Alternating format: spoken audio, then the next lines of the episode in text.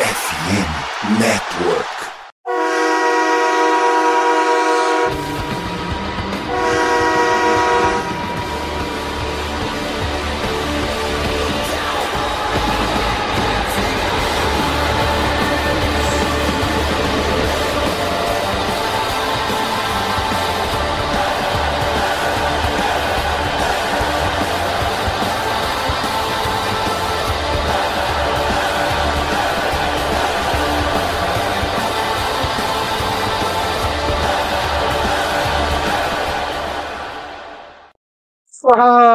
Fala, torcedor do time mais amado, mais querido, nunca mais sofrido, torcedor do, dos Estados Unidos, do Brasil, do mundo. Estamos falando do Dallas Cowboys. Sejam bem-vindos a mais um podcast do Blue Brasil. E aqui sou eu, Gabriel Platt. Entramos em dezembro, mais um dezembro que eu passo com vocês, falo, conversando com vocês sobre o nosso time querido. E antes de mais nada, queria é, apresentar nosso convidado de sempre, nosso membro de sempre. Tudo bem com você, Vinícius? Tudo bem, Plat, ouvintes. Cara, dezembro sempre chega, né? Aquela época que todo mundo gosta e todo mundo odeia. Tem gente que gosta de uva passa, tem gente que, não, que gosta de panetone, né? Sempre tem o time do contra, o time do não contra. Tem rebaixados, tem campeões e pelo menos Dallas está dando uma emoção para ambos aqui nesse podcast. Pois é, eu vou te falar, cara. Eu já devo ter falado isso em algum outro podcast, mas eu, eu sou meio esquecido, então você acaba repetindo muita coisa que eu já falei. Mas eu sou time Panetone até o final. Eu morro sendo time Panetone, não mudo de opinião. E vou te falar que nem gosto muito de chocotone. Eu até. Ah, tem chocotone, eu até posso comer e tal, mas eu prefiro panetone. E o meu favorito é o da Balduco. Eu já comi panetone daqueles bem mais caros, marca bem mais cara. Já comi panetone de marca mais barata, já comi panetone de marca mais ou menos igual. E para mim o panetone da Balduco é o melhor de todos, e não a propaganda, bem que eu queria. Pelo amor de Deus. Balduco, me dá um panetone, pelo amor de Deus. E eu não sou muito fã das outras, das outras sobremesas, não. Quer dizer, não sei se panetone também é sobremesa de Natal. Geralmente eu vou comendo panetone ao longo do mês de dezembro, assim, não, não só no, no dia do Natal. Mas rabanada também não sou muito chegado, até dá para comer, mas também não vou comer muito feliz, assim. É, pavê eu gosto, mas. mas... o, o, jurídico segurou aqui para não, pra não fazer piada com pavê. Ah, pelo amor de Deus. Essa aí. essa, essa piada é tão batida que não dá nem. Não precisa nem pra falar, mano. Ai, ai. Vai ter um dia que ela vai ser 360, vai dar um 360, vai ser tão manjada, tão manjada que vai voltar a ter graça. Mas, pô, eu acho que não chegou nisso não. Mas sabe o que que deu graça? Olha o gancho, olha o gancho que eu tô fazendo. Sabe o que deu graça? É a vitória do Cowboys contra o Seahawks na última quinta-feira. O Cowboys venceu por 41 a 35. No dia do aniversário da minha mamãe, comemorei com elas, voltei correndo, consegui chegar a tempo de, de assistir o jogo. E Vinícius, jogo tenso até o último, o, o último lance, né? Porque, pelo amor de Deus, o Cowboys estava acostumado a, fazer 40 pontos e mais de 40 pontos em todos os times em casa, mas não estava acostumado a tomar 35 pontos, né? Então, foi um jogo bem complicado. E quero primeiro falar da defesa, né? Porque, como eu falei, os jogos em casa, o Cowboys estava conseguindo é, é, segurar os adversários a, a, poucos pontos. O Seahawks a gente já sabia que era um time mais forte do que qualquer um que a gente já tinha enfrentado em casa. Só que fora de casa a gente também tava um, bom jogo, bons jogos da defesa. Tirando o jogo contra o 49ers, acho que foi um ponto fora da curva. O Philadelphia Eagles, a gente segurou eles a 28. Agora, de cabeça, não sei exatamente. Mas. Enfim. E, e o que a gente viu, né?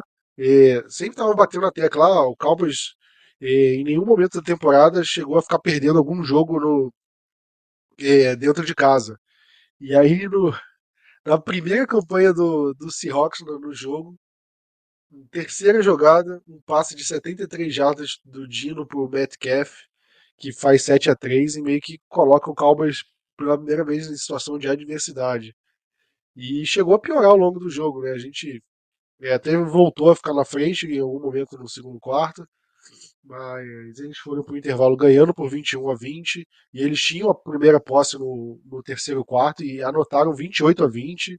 Chegaram a estar tá vencendo no último quarto por 35 a 27, mas aí o Cowboys conseguiu reagir. Anotou quantos pontos? 18, 11. Ih, tô ruim de conta. 3, 6, 8, 12, 14. 14. 14. Nossa, demorei para fazer essa conta. Enfim, fez 14 pontos e conseguimos garantir, né? Mas, Vinícius, fala um pouco da defesa. Por que, que você acha que a defesa sofreu tanto? Eu já falei que a defesa, a gente já sabia que ia ser um jogo difícil, mas 35 pontos não é um pouco demais, assim, até do que a gente esperava? Cara, totalmente. É aquilo que a gente sempre fica, fica zoando, que às vezes Dallas consegue fazer um quarterback mediano jogar muito bem, né? Foi algo que aconteceu, mas não só isso. Eu acho que você falou da, de Dallas sofrer adversidade, a gente acabou perdendo essa coisa de que é, não ficava no placar dentro de casa. Eu, acho, eu achei que foi bom a gente é, sofrer com isso uma semana antes de enfrentar o Eagles, porque vai ser um jogo muito complicado e acho que foi bom ter essa casca para a nossa defesa. Mas eu acho que o principal problema foi que o matchup não era tão favorável com, contra o DK Metcalf, né? É impossível não comentar dele contra o Blend. E, pô, o Blend é super novo, né? Magrinho pra caramba. E, tipo assim, você vê que ele não é um cara forte, gigantesco, como é o DK Metcalf. E, infelizmente, a gente apanhou demais nisso eu acho que o Dan Quinn demorou um pouco para fazer a mudança pro Gilmer, né? Pro Gilmer depois começou a marcar o Metcalf e depois disso o Metcalf deu uma sumida. E aí também começou a aparecer o, o, o Nididba em cima também do Darren Blade. Teve um jogo muito bom de acho que 62 jardas, foi o maior jogo dele durante a temporada, de quantidade de jardas. Então, assim, primeiramente eu acho que o problema da defesa foi não ter feito mudanças mais rápido, que eu acho que deveria ter acontecido, e ao mesmo tempo o cara que está sendo considerado uma das principais peças do, do, do elenco não estava numa noite boa. Não dá para falar que o, que o é ruim pelo que a gente está vendo. Mas é aquela coisa, assim, em algum momento a gente vai ter uma noite, um jogador vai ter uma noite muito ruim de de erros absurdos e a gente vai sofrer com isso. Foi o que aconteceu dessa vez contra o Seahawks. Além de que a gente não conseguiu pressionar o, o Geno, né? A gente teve o quê? Um sec que foi com o Jonathan Hanks. E depois aquela pressão do Parsons que liquidou o jogo, beleza. Mas durante o jogo a gente conseguia até fazer pressões, mas a gente não conseguia transformar em sec, a gente não conseguia é, de alguma forma segurar o ataque deles como a gente estava conseguindo em outros jogos. E isso deu tempo pro, pro Geno fazer os passes, conseguir fazer o ataque deles engrenar de uma forma que Dallas não estava de jeito nenhum esperando. É, eu acho que nossa defesa contra o passe sofreu muito, muito. É, você falou do Metcalf, do Indigma, Enigma, sei lá. Do, o Tyler Rocket teve um jogo bom. O Noah Fenton foi importante. É, e e acho que pô, a defesa foi muito faltosa. Eu acho que isso prejudicou muito a gente. Aquela última campanha né, do, do primeiro tempo foi de arrancar os cabelos, né? Eles tinham um minuto e meio sem. Eles não tinham tempo. E era pra ter muito menos, né? Só que a gente, no, na última campanha, tinha uma terceira pro gol na linha de 10 jardas. Foi uma que a gente tentou um passe, não foi? Que aí a gente. É, o, o relógio parou. Foi nessa campanha, não sei se foi na terceira descida, mas enfim. Foi um lance que a gente tentou um, um, um passe pro touchdown ali e, e aí o relógio parou e eles tiveram tempo nessa última campanha. E, cara, eles tinham um minuto e meio, não tinham tempo para pedir, e o Cowboys simplesmente abriu as pernas total ali pro Seahawks. O Seahawks conseguiu. É, já estavam satisfeitos com o field goal, né? Aí tem uma, uma jogada ridícula que eles conseguem 7 segundos no relógio, era o último, o último lance deles. Né? Eles estavam na linha de 30 e aí o Dino Smith faz um passe, cara, um balão pra, pra end e o. Acho que foi o Enigma que consegue o touchdown, só que aí o, o touchdown voltou porque a bola encostou no chão, só que teve uma falta do Darren Bland, então, então não valeu, e aí seria. Só que a, a falta colocou o Seahawks na linha de uma jarda, e, e aí o, o Seahawks acabou anotando aquele touchdown. E ali eu achei que o jogo já tinha acabado, porque o Seahawks é, foi para o intervalo ganhando, né, e a defesa estava totalmente inoperante. E eles abriram o segundo tempo com uma campanha de 10 jogadas, é, andando o campo inteiro e terminando em touchdown. Aí eu fiquei, cara, vai ser difícil agora, porque a defesa não tá parando nada. Todas as campanhas do, do Seahawks é, foram pra pontuação, né? Eles erraram um field goal, mas, pô, tirando isso, foi um touchdown, é, três touchdowns, quatro campanhas foram três touchdowns e um field goal errado. Ou seja, o ataque deles estava acabando com a nossa defesa. E nossa defesa sendo faltosa, nosso ataque sendo faltoso, né? Muita falta de segurada. É, nessa campanha que eu falei que terminou em field goal antes do intervalo, né, o, o deck teve um, um, uma corrida para touchdown que foi anulado com uma falta do Terry Cecil de segurada. Então, é, eu senti aqueles mesmos problemas que a gente via antes, né, Vinícius? De falta, de time disciplinado. E eu acho que não foi por, pelo fato do time estar tá sendo mal treinado, eu acho que não é isso. Mas foi pelo fato do, do Cowboys não estar tá conseguindo parar o Seahawks né, o Darren Bland via que não ia conseguir pagar o, o, o não sei o que, e ele fez a falta. Porque era melhor tomar falta do que tomar um touchdown. Coisas assim.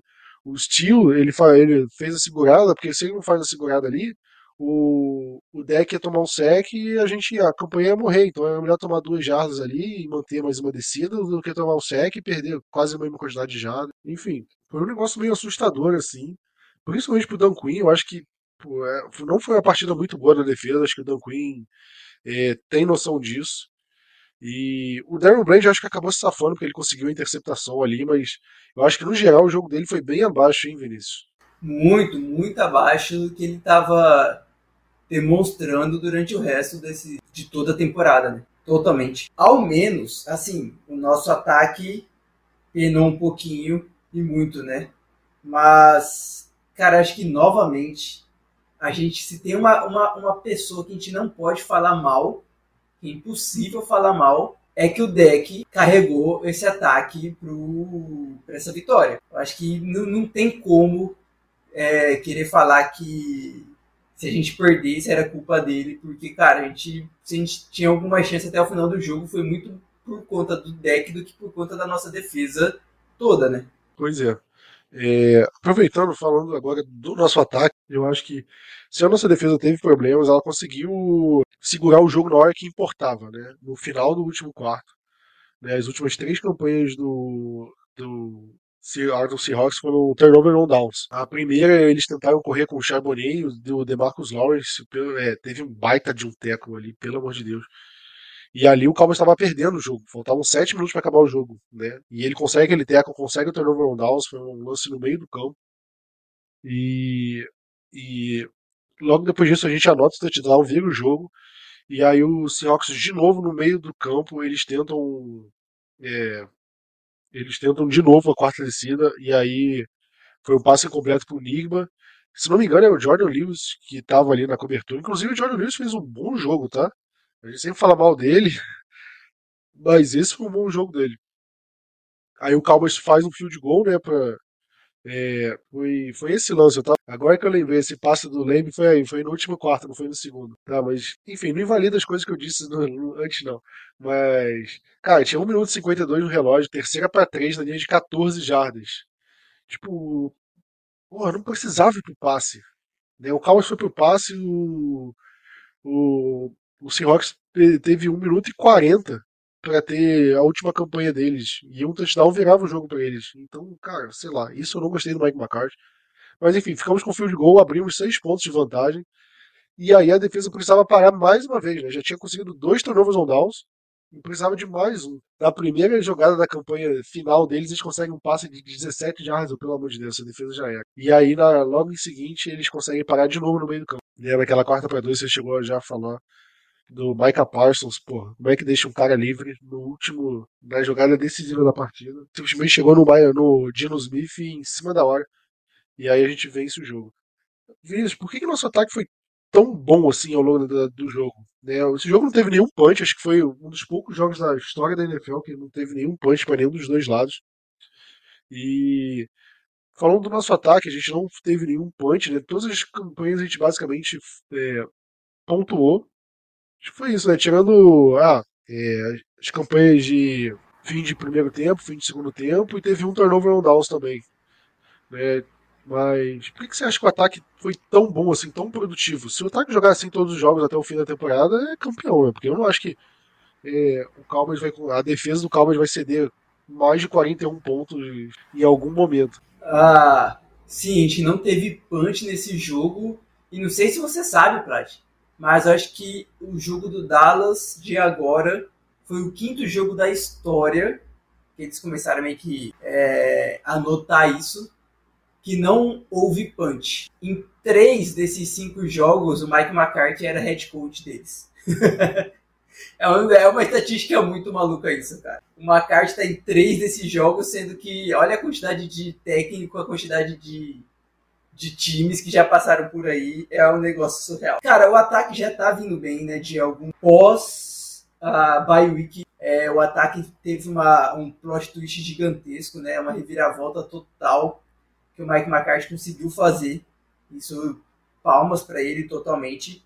E é mais uma demonstração que Dallas consegue pontuar e consegue pontuar muito bem, né? Deck fez o quê? 30 passes é, completados e 3 TDs. A cada 10 passes era um TD. Cada 10 passes certos, né, completados, era um touchdown. A gente conseguiu achar as falhas da defesa do, do, do Seahawks mesmo, eles tendo o, aquela Witherspoon, o outro cornerback deles também, que é segunda lista, que é ótimo.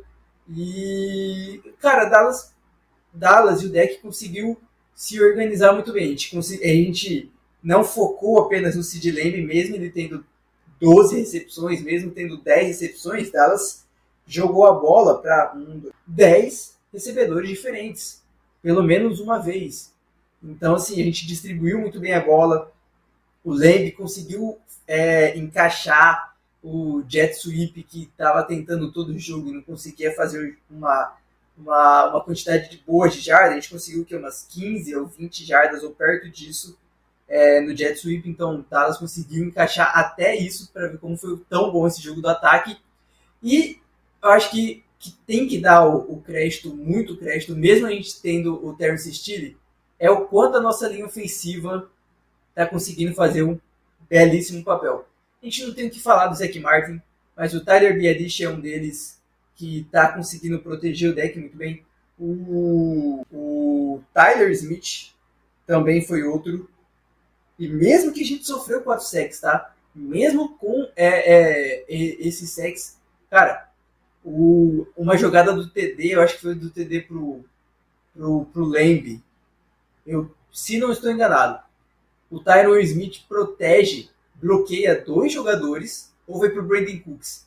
Mas o, o, o Tyron protege, segura dois jogadores, ele sai do bloqueio de um, bloqueia um outro que está vindo em cima de Blitz, e que dá o tempo para o deck fazer o passe, porque se, se, o, se o Tyron ficasse só no, no, primeiro jogador, por exemplo, o segundo iria passar por, por ele, pelo Tyler, e faria um sec, ou faria uma pressão em cima do deck que atrapalharia o passe, por exemplo. Ele conseguiu ter essa noção e bloquear dois jogadores e o deck conseguir fazer o passe, por exemplo. Então, assim, são coisinhas que a gente não vê sempre, a gente acaba vendo só em replays, né, pós-jogo e tudo mais, analisando com calma, mas que ajudou em muito o deck a ter tempo, a conseguir escolher as melhores rotas aonde fazer o passe e conseguir distribuir muito bem a bola, que eu acho isso uma perfeição. Eu acho que foi o melhor jogo do ataque até uh, nessa temporada. Talvez não tenha sido de pontos, né? Acho que a gente chegou a pontuar mais em um outro jogo.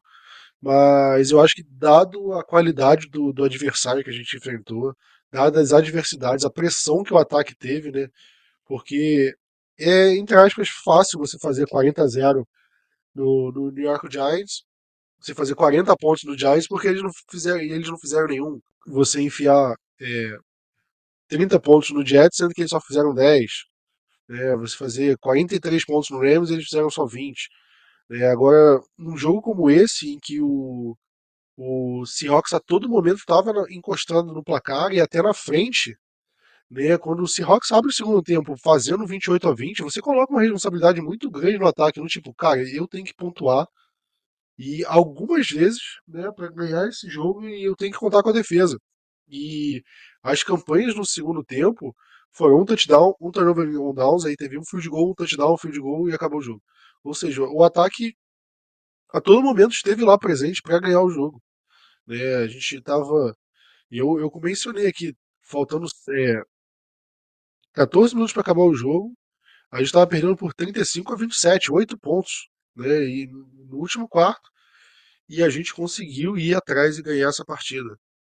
Né? O, o ataque mostrou que, mesmo pressionado,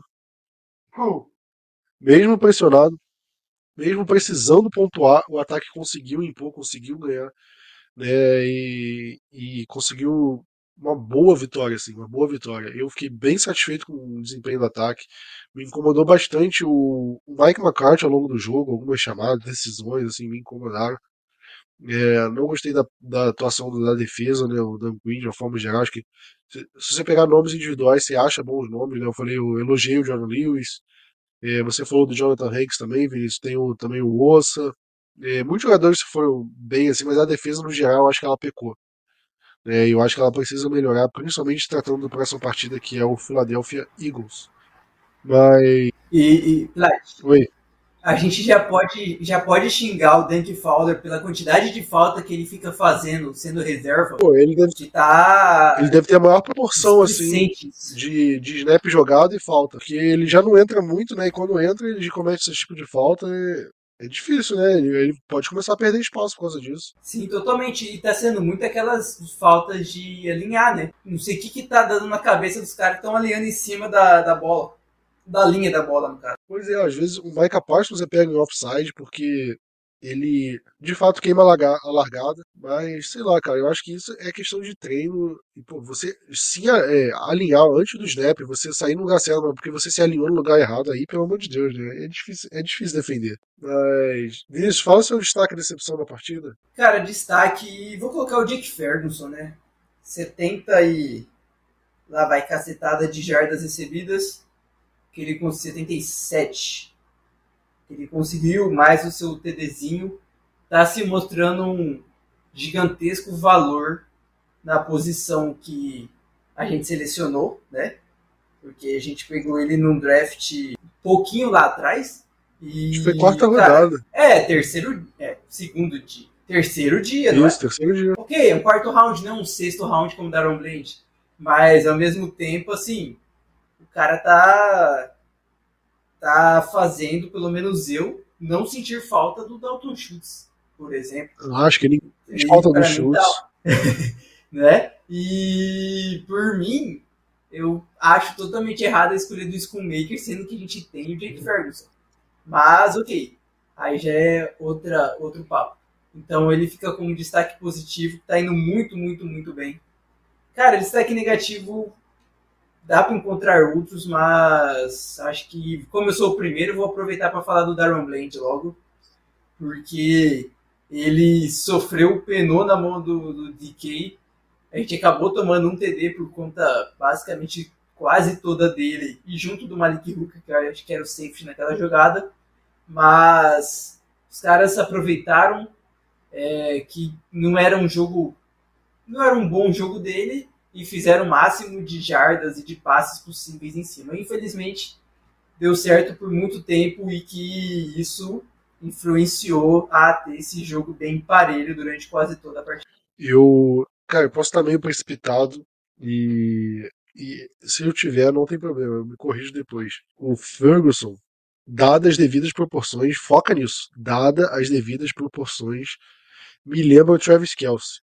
Não que o Jake Ferguson seja tão bom quanto o Travis Kelce, tá? Não, não, não tô comparando, não tô dizendo isso.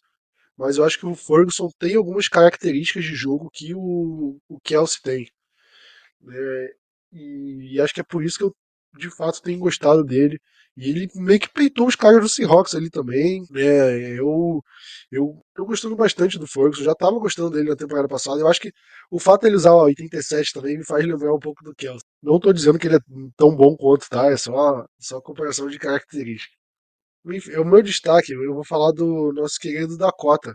Mais uma partida excepcional do deck, cara. Na temporada passada, todo jogo a gente esperava, caramba, a que momento o deck vai fazer merda e decepcionar a gente? Né, perder algum jogo com uma interceptação boba.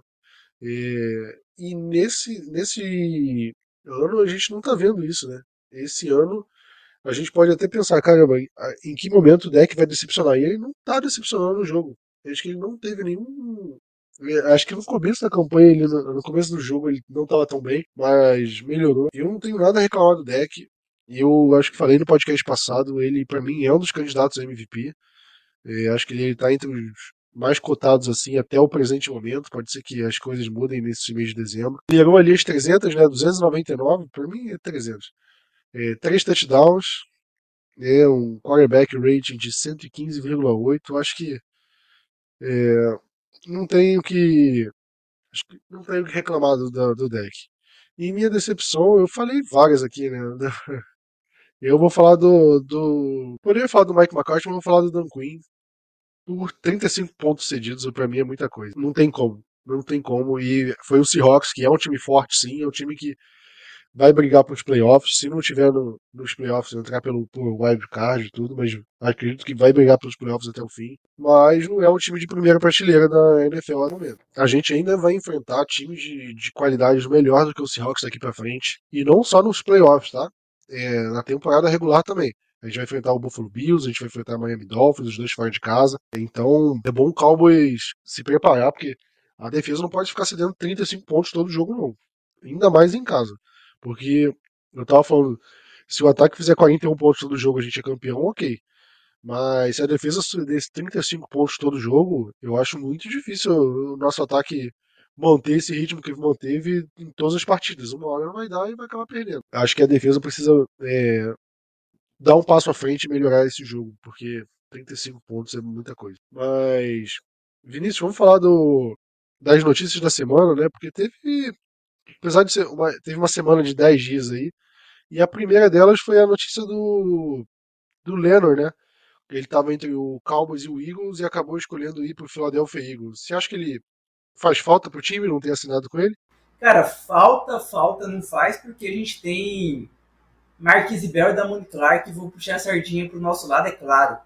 Seria bom ele vir? Seria, lógico. É, o cara que já foi ao Pro, primeira rodada, e o caramba 4 que a gente já sabe, poderia agregar muito no time de Dallas. Mas é aquilo. Em Dallas, será que ele viria para ser titular? Como ele provavelmente está querendo ser? E eu acho que por isso ele acabou escolhendo o Eagles, visto a, as lesões que os caras estão tendo e que está precisando muito mais de um titular do que Dallas está precisando no momento. Então, assim, queria, fico triste porque a gente perde para um rival, né, cara? E vai enfrentar, provavelmente ele já vai enfrentar a gente nesse jogo de domingo. Mas fora isso, ok. Nada, nada além. Beleza, perdemos, mas nós temos os nossos caras, como o Jerry Jones e o Stephen Jones adoram dizer. Eu acho que ele agregaria para rotação, né? É, até porque é um cara que chega de meio temporada, é difícil ele ter um grande impacto assim, tão grande. É, é isso. É, não, não, sei, não é como se, meu Deus do céu, o Calma estivesse contratando o All Pro na, em dezembro. Né? Se o cara estava livre em dezembro, é porque ele teve problemas aí ao longo da temporada, não estava rendendo. Se ele fosse um All Pro ainda, ele não tinha saído do, do Colts. Né? Essa é a verdade. Óbvio que é um bom jogador, não estou dizendo, ah, foi pro Eagles, agora eu vou falar mal. Não, é um bom jogador. Eu acho que vai a, agregar ao Philadelphia Eagles, assim como agregaria se, jogar, se fosse pro Cowboys. Mas não é também ao fim do mundo, meu Deus do céu, pelo fato do Cowboys não ter contratado. É, acho que vida segue e o Cowboys tem seus jogadores aí para que estão fazendo um bom papel na, na, temporada. É, Vinícius, continuando falando aqui do, é, dos assuntos da semana, a gente, a NFL liberou a, a primeira votação do Pro Bowl, né? É, a votação do Pro Bowl já está aberta. É só você entrar no site da NFL, lá você consegue. Ou você pode até nas redes sociais, acho que se você twittar com a hashtag do Pro Bowl, você consegue votar pelos jogadores. Na última é, quarta-feira, a NFL divulgou os, os jogadores mais votados, tanto da, da AFC quanto da NFC, né, das duas conferências. E o Cowboys tem, tem jogadores, tem seis jogadores entre os mais votados da NFC, né? Tem o Deck como quarterback, Sid Lamb wide receiver, Zach Martin como guard, Daron Bland corner, Micah Parsons linebacker e no kicker, né? Nosso Brandon Aubrey, que está superando inclusive o Caio Santos. Né? Acho que são os dois que estão concorrendo aí. Né? O Aubrey tá, tá levando a melhor até o momento. Vini, você acha que se a temporada acabasse hoje, eles, esses seis aí mereceriam entrar? Fácil, fácil, pelo que ambos, ambos não, pelo que todos estão demonstrando. Cara, o Blend, por exemplo, é, merece muito mais que o Jalen Ramsey, por exemplo. Então, assim, eu, eu, eu acho totalmente correto, mas sei que infelizmente eles não vão poder participar porque eles vão estar em um outro evento em fevereiro, que aí eu conto depois. Já que a gente fala isso todo ano, né?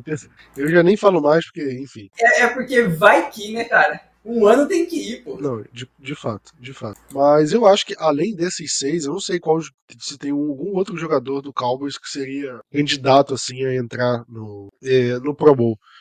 Tô falando de primeira, né? Porque, ah, o jogador desistiu, o jogador vai pra não sei o que, o jogador tá machucado, entra outro. Aí, vai, aí é, é quando a farra do boi começa, né?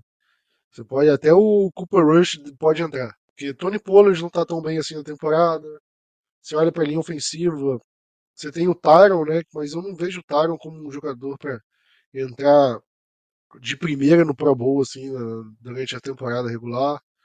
É, na defesa, pô, você tem o Ossa, você tem o. Até o Demarcus Lawrence, mas eu não sei até que ponto eles têm o hype, eles têm os números para conseguir entrar de primeira também. Sei lá, sei lá. Eu acho que esses seis, assim, são os grandes favoritos. E eu acho que esses seis devem entrar de primeira. É, é, junto com a votação, acho que dá para, é, acho que eles conseguem juntar os votos, os outros votos de jornalista, votos de não sei mais o que e, e entrar. Agora, Vinícius, já entrando nos lesionados, né? Acho que tem até o técnico indo para os lesionados, que o nosso Mike McCarthy passou, foi diagnosticado com uma apendicite aguda, fez uma cirurgia, mas ele, ele é, ao que tudo indica, ele não vai ser desfalque para o jogo de domingo, né? Você acha que, quer dizer, ninguém aqui é médico para saber se ele vai ter em condições. Você acha que pode impactar, assim, porque ele. Não sei se ele está treinando o, o, time durante essa semana, se ele está de, de repouso. Você acha que isso pode impactar? Ter alguns dias de treino sem o Mike McCarthy? Eu acho que o dias de treino sem o McCarthy não, não impacta muito. O meu problema é se ele não estiver na partida, né? Ele já disse, já, já parece que ele vai sim para a partida. Ele fez cirurgia, hoje que é quinta-feira, acho que ele já ia para casa, mas o Dan Quinn disse que já tinha todos esses um planejamento, o McCarthy ele já tinha planos de contingência para caso acontecesse algo que ele pudesse não pudesse participar dos treinos e coisa e tal. Provavelmente até plano de contingência para o dia de jogo ele deve ter.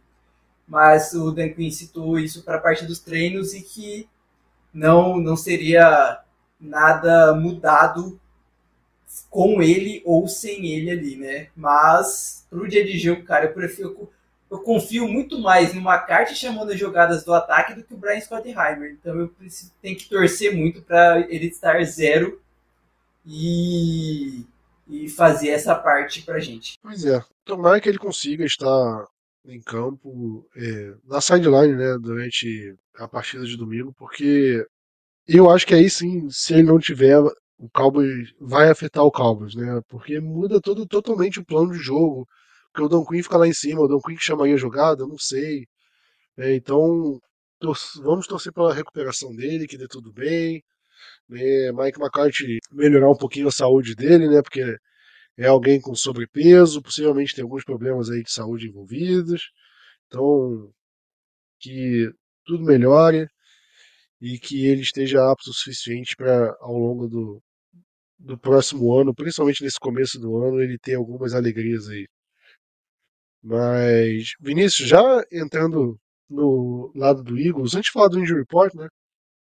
É, eu abri uma notícia aqui no, no Dallas Morning News que esse jogo do Eagles contra o Cowboys é o é o, o jogo com ingresso médio mais caro desde que o, a, a revendedora TickPick começou a, a registrar isso.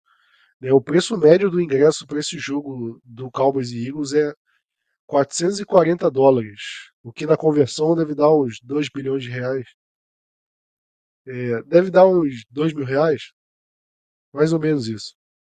Talvez um pouquinho menos, talvez um pouquinho. Mais é, até. É um pouquinho mais. É porque a última vez que eu olhei estava 4,90, enfim, por volta de 2 mil reais. É, o, o, porque vai ter taxa de taxa de site. É, taxa de conveniência e não sei das quantas e blá blá blá. Mas de acordo com esse com essa revendedora TickPick, o recorde anterior era no jogo Cowboys e Packers em outubro de 2019, que é o preço médio do ingresso era 356 dólares. É um, também preço bem alto. Só que nessa época o dólar era, sei lá, 3 reais. E, só que o preço do, do, do ingresso mais barato do Cowboys é 191 dólares. Se você quiser ir, Vinícius, você vai pagar o que aí? 900 reais? Pra você ficar vendo o jogo de pé. Vale a pena? Não sei, né? Vai. Pelo Cowboys. Pois é, o jogo contra o Eagles, Sunday Night. É, enfim, é, entrando no Injury Report, Vinícius, tem jogador importante é, do Cowboys na lista de lesionados e, e do, do lance do Eagles. Né? Acho que vale mencionar também que o Peyton Hendershot saiu da lista de lesionados, né? O Sean McKeon foi saiu, é, saiu do elenco principal, deu vaga para ele, o Mac foi colocado na lista de lesionado, e o Hendershot está de volta. Você bota fé nele para agregar para esse time ou você acha que o time já tá bem assim com o Keon e com o Ferguson? Ah, cara, eu acho que o, que o pode trazer algo de bom aí para o grupo de Tyrants. Ele estava tendo uma. A temporada passada foi também. Claro, não foi perto do. do, do Ferguson, mas ele também trouxe uma, um, um nívelzinho bem interessante que eu quero ver ele durante esses jogos agora. Né? Além disso, como você disse, é, Dallas abriu a janela de 21 dias de treinamentos para o Matt Valetsco, né, que é ofensivo tackle, que estava com um problema no ombro. Cara, já é a segunda temporada que o Valetsco não joga ou nem praticamente está no time por conta de lesão, mas está aparecendo agora, está treinando de forma full. E eu imagino que Dallas vai segurar esses 21 dias para quem sabe fazer algum movimento e se vai colocar ele ou não no elenco. Fora isso, a Zack Martin, Tyron Smith, basicamente idosos do, do time, é, não treinaram porque eles foram descansar, que eles podem descansar, né? Os caras não precisam treinar. Para quê? Eles podem jogar só, só não se lesionar. E o mais importantezinho aí é o Rico Daldo, né, nosso running back reserva, que treinou já dois dias de forma limitada com pequenos problemas no tornozelo e algo a ficar de olho pro, pro jogo de domingo. O Daldo vem treinando de forma limitada já tem umas semanas, né? Cara, pior que se eu não me engano, acho que sim, desde né? contra o Panthers, o Panthers ele ficou inativo do nada, né? E acho que na sexta-feira antes do jogo contra o Panthers ele foi colocado é, na lista de no injury report, né, e tudo mais, e, e aí depois, é, desde então ele vem meio que lidando com alguma lesão, parece que tá jogando no sacrifício, mas é, eu espero que ele jogue. É, ele vem conseguindo jogar e a gente teve uma janela aí de 10 dias, né? Vai ter uma janela de 10 dias entre o jogo contra o Seahawks para esse próximo jogo contra o Philadelphia Eagles. Então teve mais tempo de descanso, ou seja, se ele está lidando com algum problema, ele teve sessão de fisioterapia, teve tudo o melhor à sua disposição de, desse tempo para cá, então acredito que ele esteja mais inteiro e, e capaz de, de jogar essa partida. Agora, Vinícius, chegando no grande momento, Dallas Cowboys e Philadelphia Eagles o jogo o time de melhor campanha da NFL no momento e o time de segunda melhor campanha da NFL no momento, que é o próprio Dallas Cowboys. É, você tem times como 49ers, é, Baltimore Ravens, é, Detroit Lions, todos esses times, Miami Dolphins, todos esses times têm nove vitórias e três derrotas, assim como o Cowboys, ou seja, Cowboys empatado com uma série de times é o time com a segunda melhor campanha da NFL né, enquanto o Philadelphia Eagles é o único time que só perdeu duas vezes, tem 10 vitórias. Vinícius, Cowboys, se vencer, assume a liderança da NFC Leste por conta dos critérios de desempate. Só que, se depois desse jogo, tanto o Cowboys quanto o Eagles vencem todos os seus jogos restantes, o Eagles fica com a melhor campanha da divisão, por conta de outros critérios de desempate que mudaria durante essa, é, durante essa sequência. É, Vinícius, para você esse jogo é o mais importante da temporada? Dado as suas proporções, sim, cara, acho que se pensar, colocar tudo no, né, ver todos os nossos jogos, acho que ele é sim o mais importante porque é, é o que decide e muito a divisão, né? Porque Dallas e Eagles diversas vezes acabam vencendo seus outros adversários. E aí fica nessa disputa entre os dois, em quem ganha. E muitas vezes acontece isso, né? O que aconteceu já essa, essa temporada. Quando a gente joga na casa dos caras, eles ganham. Quando a gente joga aqui, aqui em Cowboys, é Cowboys que ganha. Então, fora isso, se a gente ainda quer ter uma esperança, uma pequena esperança, ganhar a divisão é super necessário vencer o, vencer o Eagles. Claro que não vai ficar dependendo só da gente, mas se a gente não vencer esse jogo aí, que não vai depender de ninguém mais, porque nem Dallas vai fazer a sua parte. Né? E além de que, pô, os caras são o time a serem batidos, né? Da, da NFC, basicamente, tá aí disputando playoffs toda hora, Super Bowl, é, é importante. E aquilo, eles também perderam no 49ers, como a gente perdeu então, a gente vencer esse jogo é mostrar para todo mundo que a gente está basicamente na mesma prateleira com o Niners, com o Eagles e com o, Cow o Cowboys, porque muitas vezes acabam colocando a gente como uma terceira força da, da conferência e eu vejo e não acho tão justo isso, porque se acompanhar os outros jogos dos outros times, vê que eles também não não estão tão bons como o Dallas esteve em diversos momentos da temporada. Então, é sim importantíssimo e por isso que merece ser esse Sunday Night. É, o Cowboys só tem uma chance de, de ganhar o, o título da divisão, né? E eu acho que essa chance passa por ganhar o Eagles. Se o Cowboys não vencer o Eagles né, nessa partida, e aí eu acho que você já tem que mirar em wild card, porque é, fica muito difícil você acreditar que o, que o Eagles vai tropeçar o suficiente a ponto do Cowboys conseguir é, é, assumir o título, a liderança e o título da NFC East, né? Porque o Eagles ainda enfrenta o Giants duas vezes, Giants já de férias, né? enquanto o Cowboys vai enfrentar Buffalo Bills e Miami Dolphins fora de casa, Detroit Lions em casa, ou seja, times com que devem ir para os playoffs, né? acho que esses três times devem ir para os playoffs. Né? Então a sequência do Eagles é bem fácil assim comparada com a nossa. E, e eu acho que o, jeito do Cowboys para mim, o único jeito do Cowboys ganhar essa divisão é batendo o Eagles nesse domingo e ganhando, ganhando todos os jogos. Eu acho que o Cowboys não pode perder mais nenhum jogo.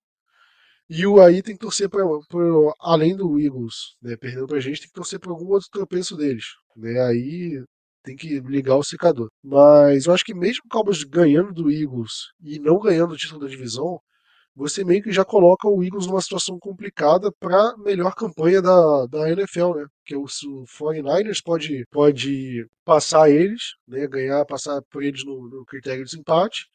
E aí um cenário onde o 49ers tem a melhor campanha, né? o Eagles tem a segunda melhor e a gente tem a, a melhor campanha do wildcard, né? por exemplo, a quinta, Aí nos playoffs o Cowboys enfrentaria o número 4, que possivelmente vai ser o Atlanta Falcons, é o que se desenha. E na, na rodada seguinte enfrentaria o Eagles fora de casa. Caso o Eagles vença seu jogo, que aí é a sétima campanha, sei nem quem é a sétima, é o Seahawks, é o Vikings, enfim. Tá uma briga ali entre para ver quem vai assumir a segunda, né? O Packers pode ser, mas a tendência é que seria fosse Cowboys contra o Eagles fora de casa. E o Eagles é um time que a gente já teria batido, né? E eu acho que é, o Cowboys poderia ter saído vencedor naquela partida em Filadélfia. E eu acho o Eagles um time menos complicado do que o 49ers. Acho que o 49ers, em questão de comissão técnica, eu acho que é bem superior assim, a todos os outros times da, da NFC, talvez da NFL. E eu acho que é um matchup muito complicado para o Cowboys. Principalmente fora de casa, né? Que é a tendência. Agora o Eagles, eu acho que o Cowboys tem uma chance maior.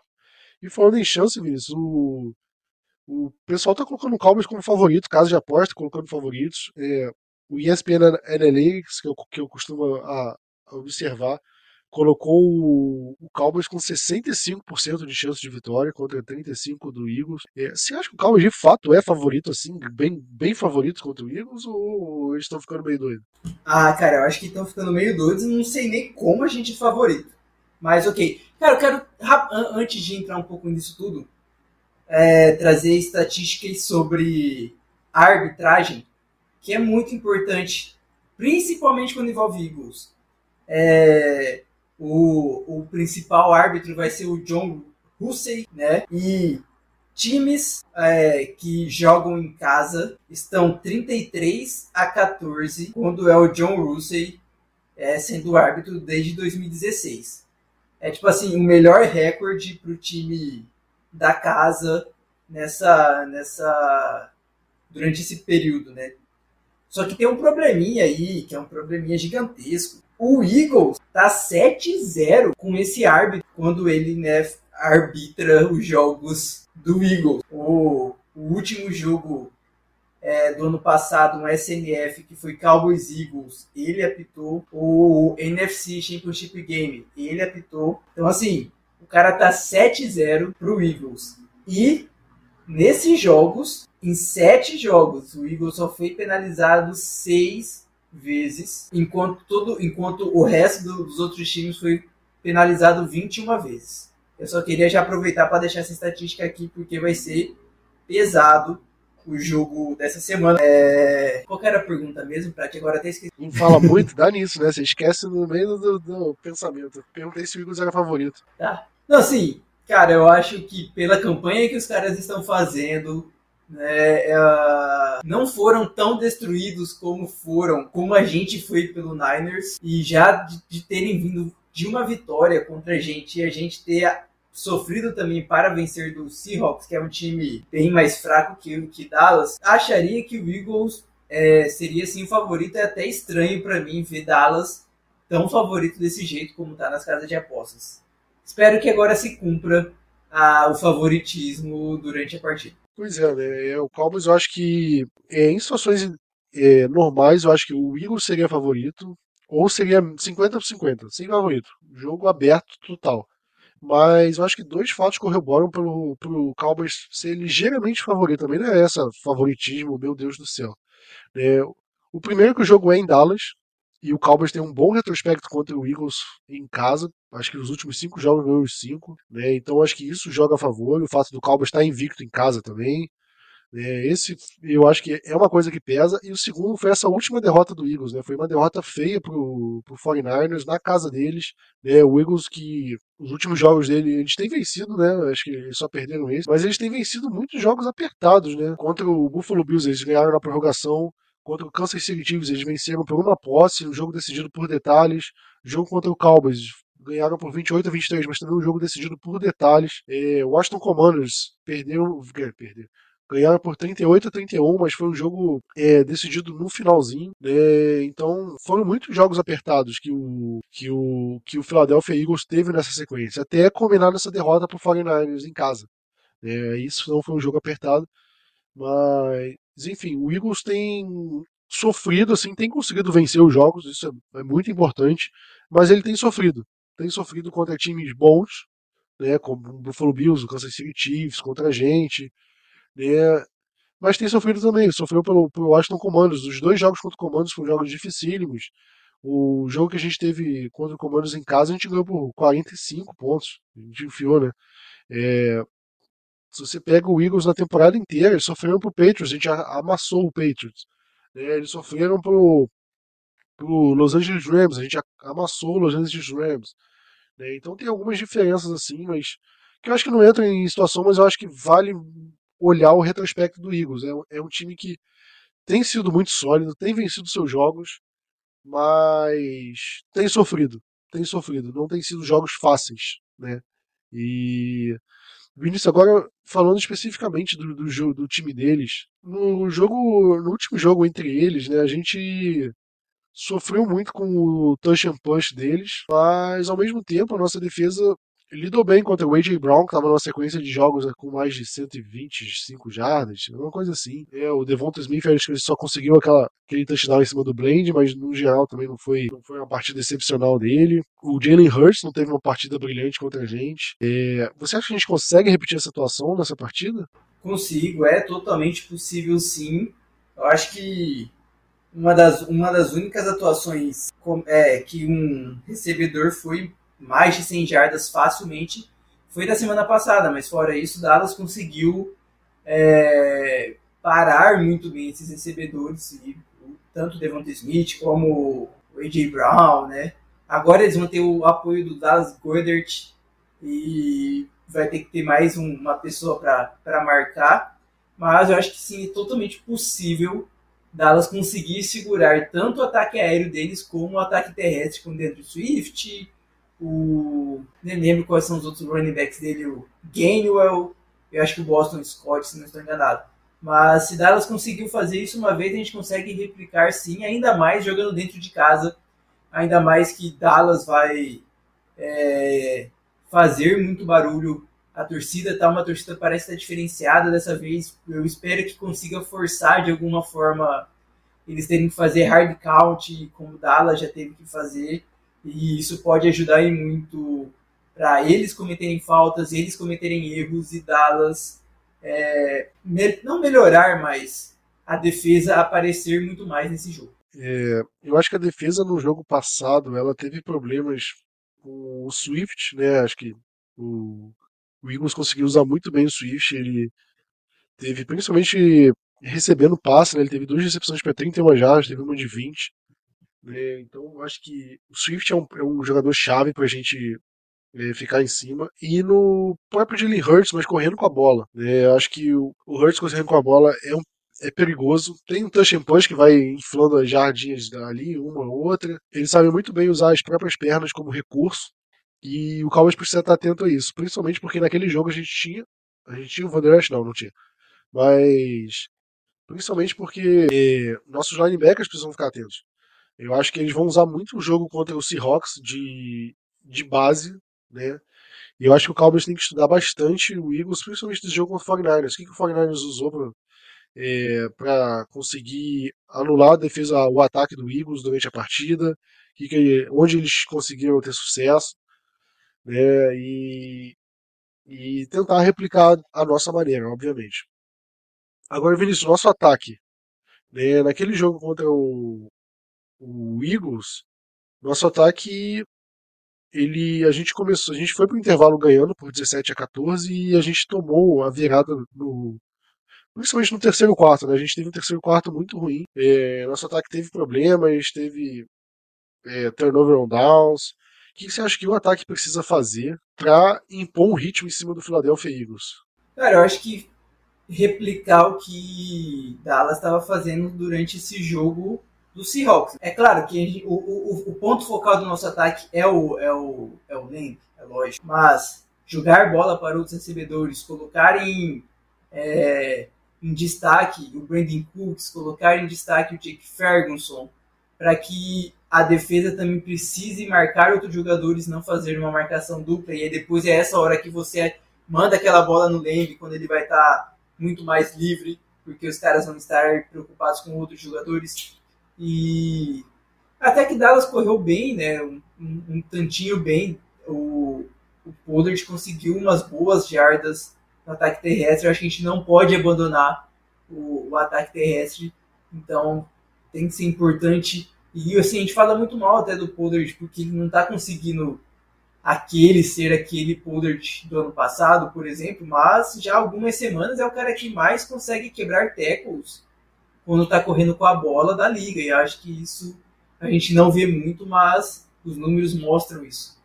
E cara, eu acho que é basicamente isso. Não forçar demais, fazer o que a gente está conseguindo fazer durante todo durante todas essas semanas. Fazer motion, fazer shifts, que eu acho que se não me engano que é, que é essa palavra, mas é fazer as mudanças de jogadas, né, não parar de fazer só uma só a jogada que vai ser chamada, digamos assim, que Dallas está fazendo deck, está fazendo isso muito, muito, muito bem. E é não esquecer, é ver o que, tá, o que deu de bom durante todas essas semanas e fazer. Não é querer inventar a roda, que acho que se inventar a roda, Dallas vai apanhar de alguma forma, a gente não vai conseguir acertar. Então, por isso que eu acho importante Mike McCarthy estar no campo, Dallas, no, no campo Plat.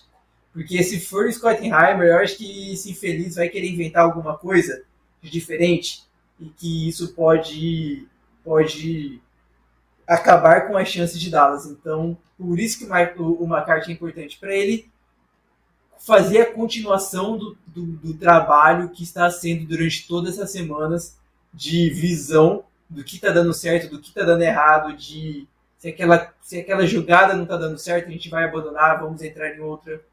Jet sweep está sempre dando certo, está sempre dando certo. Semana passada entrou muito melhor, melhor ainda do que estava entrando. Continuar fazendo algo de assim e basicamente isso.